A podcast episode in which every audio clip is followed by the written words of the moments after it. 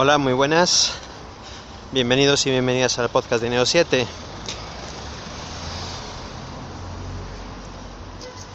Podcast número 28.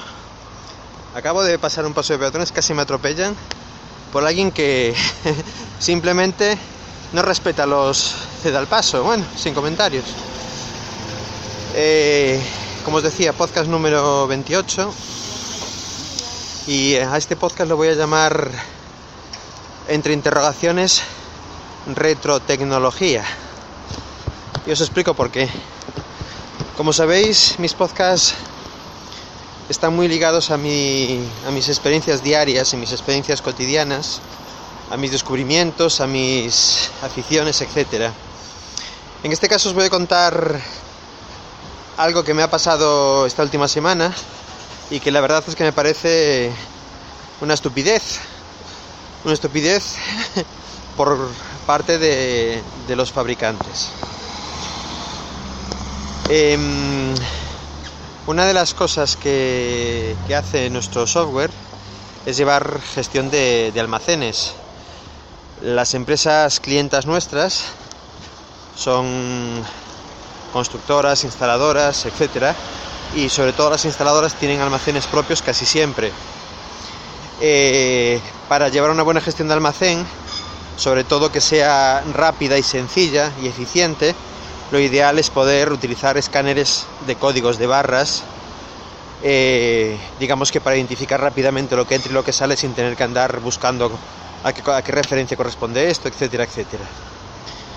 De, desde hace muchos años existen unos escáneres que se conectan directamente a la conexión de teclado del ordenador y digamos que escriben por ti los códigos de barras. Pero hay otros también que lo que hacen es, de forma autónoma, van escaneando códigos de barras y tienen un tecladito y tú le pones de este que acabo de escanear cuatro unidades, de este otro que acabo de escanear cinco unidades, o de este que me equivoqué menos una para, para eliminarlo, ¿vale? Bien, este escáner es autónomo, no tiene cable, va con dos pilas. Me estoy quedando sin batería. Va con dos pilas de tipo AA y esas pilas duran, pues os diría que semanas o meses, muchísimo tiempo.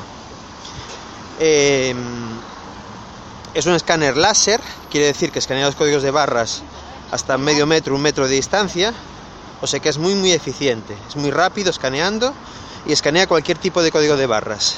Bien, estos escáneres los estamos utilizando concretamente de un, de un fabricante concreto francés. Lo estamos utilizando hasta hace no mucho y era un escáner que costaba, bueno, caro al, al usuario final sobre 600 euros precio de venta al público, pero tenía la gran ventaja de que era totalmente autónomo. Se, se eh, comunica con el ordenador por una conexión de infrarrojos que va conectado al puerto serie o USB del PC y digamos que pulsando una tecla en el PC se descarga sin, sin, que haya conexión física de ningún tipo. Por lo tanto, no se desgasta, no hay contactos, no hay nada de nada. Las pilas, al ser pilas estándar, se acaban, se ponen unas nuevas y se acabó. Bien, pues este escáner queda descatalogado y no hay sustituto, porque los nuevos ya llevan pantalla en color, Windows CE, Android y lo que yo me pregunto es, las necesidades del mercado no han cambiado. Yo tengo un almacén y necesito escanear los códigos de barras y descargarlos en un PC. Y para eso necesito un Windows CE, un Android completo con todas sus aplicaciones.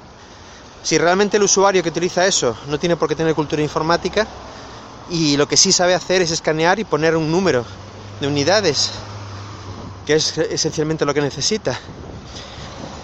Bueno, pues se lo han cargado. no existe y si quieres uno que haga el mismo trabajo, pero muchísimo más complicado, porque primero ya no descarga por infrarrojo, sino por Bluetooth. Y tiene una aplicación súper compleja con un montón de menús de opciones en su pantallita en color, totalmente innecesaria para escanear códigos de barras y poner unidades. Por lo tanto, no hay alternativa. El fabricante te dice que el sustituto es este otro, que para mi gusto es matar moscas a cañonazos y el precio es muchísimo más caro porque lógicamente es un equipo con pantalla en color bueno y además la batería en vez de durar semanas o meses, hay que recargarlo todos los días.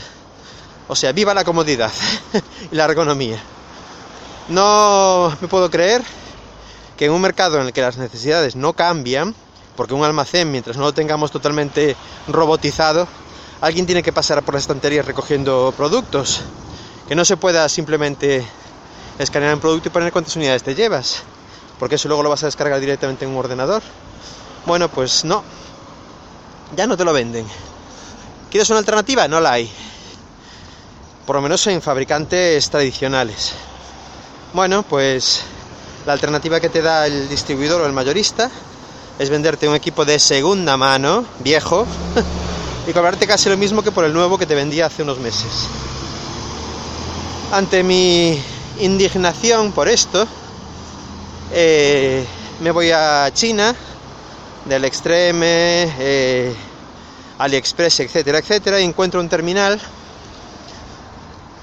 muy parecido al que utilizábamos, con una pantallita pequeña monocroma y que hace exactamente lo que necesito, incluso más sencillo de utilizar porque en vez de descargar los datos por infrarrojos, lo hace por radio, pero con un doggle propio que va puesto en un puerto USB y que también simula un teclado. Por lo tanto, la aplicación que recibe la información solo tiene que pedir los datos por teclado y es como si alguien los estuviera tecleando. Para mí, perfecto. Bien, el terminal comprado en del Extreme China cuesta 80 euros y si lo compras en del Extreme Europa, que te llega más rápido, una semana o así, sobre 92 euros. Contra 400 no sé qué de la opción anterior. Eh, no lo entiendo, creo que nunca lo entenderé.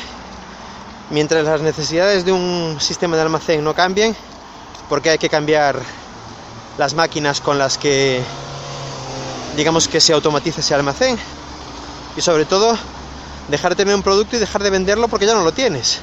Y muy probablemente haya muchas más empresas como la mía que no necesitan un Windows o un Android para escanear un puñetero código de barras y poner unas unidades.